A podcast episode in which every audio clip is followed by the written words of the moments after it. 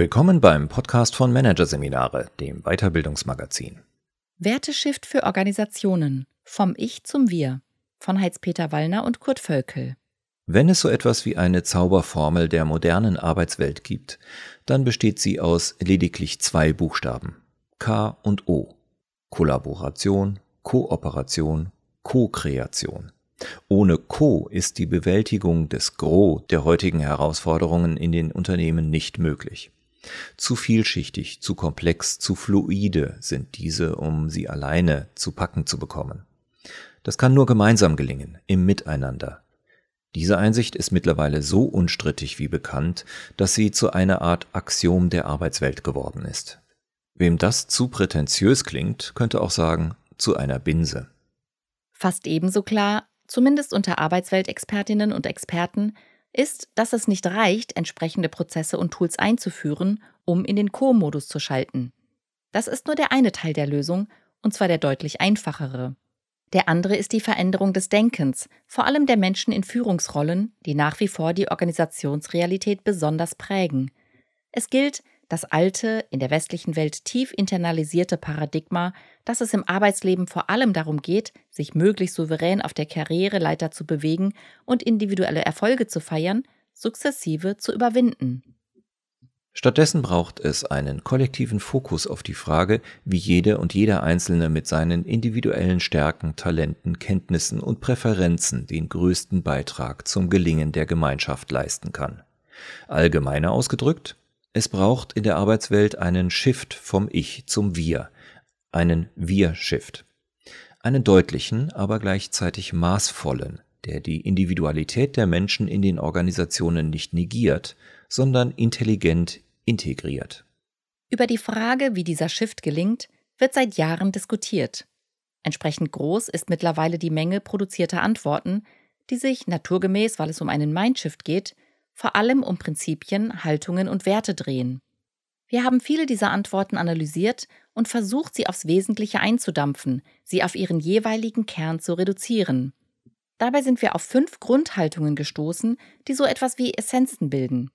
Heißt, sehr vieles, vielleicht sogar der Großteil dessen, was für den Mindshift notwendig ist, lässt sich auf diese zurückführen, respektive erwächst aus ihnen. Wenn die Mitglieder der Organisationen zuvorderst die in Führungsrollen, aus ihnen heraus handeln, können sie sich durch Wiederholung und gemeinsame Erfahrungen zu jenen Werten entwickeln, die das Kerngerüst einer starken Wir-Kultur bilden. Grundhaltung 1. Würdigung. Die Würde des Menschen ist unantastbar. Nicht von ungefähr lautet so der erste Artikel unseres Grundgesetzes. Würde ist ein zentrales Element jeder funktionierenden Gemeinschaft, vielleicht sogar das wichtigste. Würde besitzt keinen Selbstzweck. Ihren Wert gewinnt sie erst in Beziehung zu anderen Personen. Sie entsteht, wenn wir Menschen, das, was sie denken, was sie tun, wofür sie stehen, würdigen, ihnen aus der Haltung der Würdigung heraus begegnen. So verleihen wir ihnen Würde, gleichzeitig aber auch uns selbst. Denn Würde besitzt nur der Mensch, der in der Lage ist, andere Menschen zu würdigen. Konkret drückt sich Würdigung vor allem darin aus, das Gegenüber ernst zu nehmen und sich mit dessen Ideen, Ansichten, Argumenten und Konzepten zu beschäftigen. Das beginnt bereits beim Zuhören. Interessieren wir uns wirklich für das Gesagte? Lassen wir uns gedanklich darauf ein? Oder hören wir nur mit einem Ohr zu oder gar nur mit einem halben? Oder doch intensiver, aber nur, weil wir auf eine Gelegenheit lauern, mit einer Floskel aller Das kenne ich oder Das ist genau wie das Gesprächsruder an uns reißen zu können. Als Konversationsnarzissmus bezeichnet der US-Soziologe Charles Derber übrigens diese Art Zuhörerverhalten, das ihm zufolge unter Menschen in Führungspositionen besonders verbreitet ist. Würdigen bedeutet zudem, den Wert von etwas anzuerkennen und respektvoll damit umzugehen. In einer Kultur der Würde schließt es sich etwa aus, dass Menschen die Ideen und Gedanken anderer als ihre eigenen verkaufen. Das ist würdelos. Unter anderem deshalb führt gelebte Würdigung zu mehr Offenheit und Austausch, zu unbeschwerterer Kollaboration und Kooperation. Würdigung bedeutet allerdings nicht, andere nicht zu kritisieren, im Gegenteil. Wenn wir die Aussagen oder Positionen einer Person konstruktiv kritisieren, zeigen wir damit, dass wir ihre Gedanken als kritikwürdig betrachten. Dass diese für uns also von Bedeutung sind, einen Wert haben. Wertschätzung, Anerkennung, Respekt. Viele der im Organisationskontext oft genannten Werte werden durch die Grundhaltung der Würdigung abgedeckt.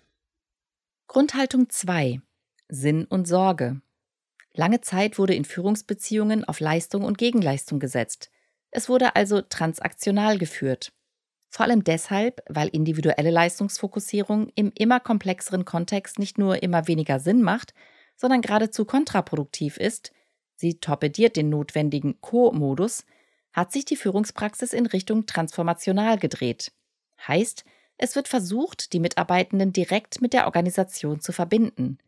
Statt einer Zweierbeziehung zwischen Führungskraft und Mitarbeiterin oder Mitarbeiter entsteht eine Dreiecksbeziehung, die als Dritte im Bunde die Organisation einschließt. Die Frage, die damit virulent geworden ist, welches Band soll einen Menschen mit einer Organisation verbinden? Die wohl am häufigsten gelieferte Antwort lautet Sinn im Sinne eines organisationalen Purpose. Sicher per se eine passende Antwort. Schließlich gilt ein, wie es in der Gruppenpsychologie heißt, gemeinsames transzendentes Ziel als einer der stärksten Faktoren der Gruppenkohäsion, also des Zusammenhalts und einer produktiven Gruppendynamik. Gemeinsames Sinnerleben zahlt demnach sowohl auf die Motivation der Organisationsmitglieder als auch auf die Kollaboration und Kooperation ein. Was in der Theorie gut klingt, hat sich in der Praxis bislang jedoch nur als bedingt wirksam erwiesen. Selbstüberzeugende Sinnkonstruktionen entfalten oft nicht oder nur kaum entsprechende Wirkungen, was teils bereits auf einen Abgesang der Bedeutung des organisationalen Sinns geführt hat. Was dabei jedoch zumeist nicht berücksichtigt wird, auch der stärkste Sinn muss immer wieder aufs Neue, und das wird er oft eben nicht, aufgeladen werden. Denn als transzendentes Sujet erleben wir Sinn nur, wenn wir unser Denken bewusst darauf richten oder wir explizite Sinneindrücke, etwa in Form sichtbarer positiver Wirkungen unserer gemeinsamen Arbeit, erhalten. Woraus sich eine weitere essentielle Grundhaltung des Wir-Shifts ergibt. Eine konsequente Ausrichtung der Führung auf den organisationalen Sinn. Idealerweise paart sich die Ausrichtung auf den Sinn mit einem fürsorglichen Blick auf den Menschen. Wenn die Mitglieder der Organisation stets aus einer Haltung der Sorge umeinander heraus agieren und interagieren, sich also fragen, wie ihr Verhalten, ihre Worte, ihre Entscheidungen auf andere wirken, was sie bei ihnen bewirken und für sie bedeuten, dann werden Werte wie Respekt, gegenseitige Achtung, Solidarität und Toleranz zur gelebten Wirklichkeit. Zudem entsteht unter solchen Bedingungen en passant etwas, das auf Koeffizienz und Koeffektivität wie ein Booster wirkt. Psychologische Sicherheit. Also eine Atmosphäre, in der die Mitarbeitenden Ideen, Bedenken und Beobachtungen zu Fehlern frei äußern, weil sie keine Angst davor haben, hierfür abfällige Reaktionen oder Beschämung zu erfahren. Grundhaltung 3 Selbstverpflichtung Eng verknüpft mit der Grundhaltung der Sinnausrichtung ist die der Selbstverpflichtung. Ich verpflichte mich selbst, meine Versprechen einzuhalten, meinen Teil der Verantwortung zu tragen und meinen Beitrag in der Gemeinschaft zu leisten. Je stärker der organisationale Purpose in der Organisation wirkt, desto leichter fällt naturgemäß diese Art der Selbstverpflichtung. Sie findet mitunter ganz von selbst als unbewusster Prozess statt. Da auch bei der kollektiven Entwicklung dieser Haltung im Unternehmen Menschen in Führungsrollen besondere Bedeutung zukommt, ist es sinnvoll, als Führungskraft einen inneren Vertrag mit sich selbst abzuschließen. Jedes Mal, wenn die Organisationsmitglieder im Wechselspiel miteinander erleben, dass die anderen sich an Vereinbarungen halten und ihren vollen Einsatz bieten, wenn es einmal enger wird, erfolgt ein positiver Eintrag ins Organisationsgedächtnis. Das Vertrauen aufeinander ins Kollektiv steigt. Es entsteht eine weitere Form von Sicherheitsgefühl und in der Folge idealerweise eine Grundstimmung der heiteren Gelassenheit. Der wahrscheinlich beste soziale Modus, um gemeinsam durch opake Umwelten zu steuern. Aber nicht nur in Stressphasen, sondern auch in normalen Zeiten ist die Grundhaltung der Selbstverpflichtung wertvoll. Insbesondere deshalb, weil sie etwas entgegenwirkt, das vor allem in Unternehmen mit flachen Hierarchien oft zum Problem wird. der Verantwortungsdiffusion, also dem Phänomen, dass wichtige Aufgaben in Gruppen nicht erledigt werden, obwohl sie offensichtlich sowohl wichtig als auch dringlich sind. Grundhaltung 4 Vertrauen in der Diskussion um die Frage, wie der Wir-Shift gelingt, gibt es eine Haltung, die mit Abstand am häufigsten genannt wird. Bezeichnet wird sie manchmal als Schmiermittel des sozialen Miteinanders oder auch als wichtigster Wirtschaftswert überhaupt. Die Rede ist von Vertrauen. Die Haltung des Vertrauens lässt sich nicht weiter reduzieren. Vertrauen ist bereits pure Essenz. Sein Wert für eine funktionierende Co-Kultur im Unternehmen manifestiert sich in mehreren essentiellen Vorteilen.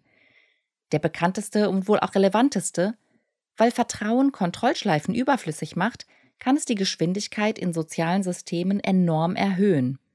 Während die Dinge in Vertrauenskulturen zumeist sehr schnell laufen, neigen ausgeprägte Kontrollkulturen dazu, alles in ihnen regelrecht erstarren zu lassen. Ein weiterer Vorteil von Vertrauenskulturen zeigt sich besonders in der Führungspraxis. Selbst Führungskräfte, die per se gut im Delegieren sind, neigen zumeist dazu, die wirklich wichtigen Dinge doch lieber selbst zu machen. Je größer ihr Vertrauen in ihre Teammitglieder ist, desto eher werden sie auch diese Dinge weitergeben. Und zwar an die Person, die sie aktuell vielleicht nicht unbedingt besser meistern kann, aber ein größeres Talent als sie selbst dafür besitzt, das sich entwickeln lässt. So führt Vertrauen letztlich zu einer intelligenteren Arbeitsteilung, in der jede und jeder die eigenen Fähigkeiten optimal einbringt und sich gemäß der eigenen Stärken weiterentwickelt. Der, wenn man so will, Haken an der Sache mit dem Vertrauen? Es entsteht nicht durch Abwarten und Bestätigung, sondern benötigt immer eine Vorinvestition und den Mut zum Risiko, am Ende des Tages enttäuscht zu werden. Konkret bedeutet das etwa, einer Person etwas anzuvertrauen oder zuzutrauen ohne zu wissen, dass sie das Vertrauen rechtfertigen wird. Meistens wird das Ergebnis dieses Vertrauenssprungs jedoch positiv ausfallen. Hintergrund Vertrauen wird als Geschenk wahrgenommen, und auf ein solches reagieren wir Menschen aufgrund unseres Grundbedürfnisses nach Reziprozität, also Wechselseitigkeit, sehr stark. Wir wollen etwas zurückschenken. Und das beste Geschenk besteht eben darin, das Vertrauen zu erfüllen. Deshalb setzen die meisten Menschen alles daran, erhaltenes Vertrauen zu rechtfertigen. Und jedes Mal, wenn der Sprung ins Vertrauen positiv ausgegangen ist, fällt der nächste Vertrauenssprung leichter. Da Erleben Verhalten prägt, führt erhaltenes Vertrauen wiederum dazu, dass ebenfalls eher anderen Personen vertraut wird. So kann eine positive Vertrauensspirale in Gang gesetzt werden, mit einem fürs Co-Kollektiv hohen ROTI, Return on Trust Invested. Grundhaltung 5 Weltoffenheit die fünfte und letzte Grundhaltung im Co-Kanon lautet Weltoffenheit. Wer im Wirtschafts- und Führungsdiskurs etwas bewandert ist, wird bei diesem Begriff wahrscheinlich sofort an Carol Dwecks Modell des Growth and Fixed Mindsets denken. Menschen mit einem Growth Mindset verfügen diesem zufolge über einen offenen Geist, und zwar in dem Sinne, dass sie Entwicklungen und Neuheiten in ihrer Umwelt gegenüber aufgeschlossener sind und sich ihnen mit einer gewissen Neugier nähern. Das meint Weltoffenheit durchaus auch, Allerdings steckt in diesem Begriff noch viel mehr drin. Definiert ist Weltoffenheit als die Entbundenheit des Menschen von organischen Zwängen und seiner unmittelbaren Umwelt. Und sie betont seine Öffnung hin zu einer von ihm selbst hervorgebrachten kulturellen Welt. Weltoffen zu sein bedeutet damit auch, wie der deutsche Philosoph und Anthropologe Arnold Gehlen es formuliert, sich umweltentbunden verhalten zu können, es also in der Hand zu haben, eingelernte Reizreaktionsschemata bewusst zu durchbrechen. Die typische Entschuldigung, so bin ich eben, hat in einem Co-System, in dem Weltoffenheit gelebt wird, keine Gültigkeit mehr. Vielmehr ist jeder und jede selbst dafür verantwortlich, eigene Verhaltensweisen, die den gemeinsamen Fluss stören, zu entlernen, wie etwa reflexartige Ablehnung von Veränderungen, Verharren in der Komfortzone oder aufbrausendes Verhalten bei bestimmten Triggern. Die wichtigste Voraussetzung, damit das gelingt, wird wiederum unmittelbar durch die Haltung der Weltoffenheit gefördert, die Bereitschaft zur Selbstentwicklung. Denn wer sich der Welt öffnet und sich ihr aussetzt, wird schnell erkennen, dass man eben nicht der Nabel der Welt ist, sondern nur ein Teil eines großen Ganzen, das ständig im Fluss ist. Das gilt für die eigene Berufswelt genauso wie für jeden anderen sozialen Raum.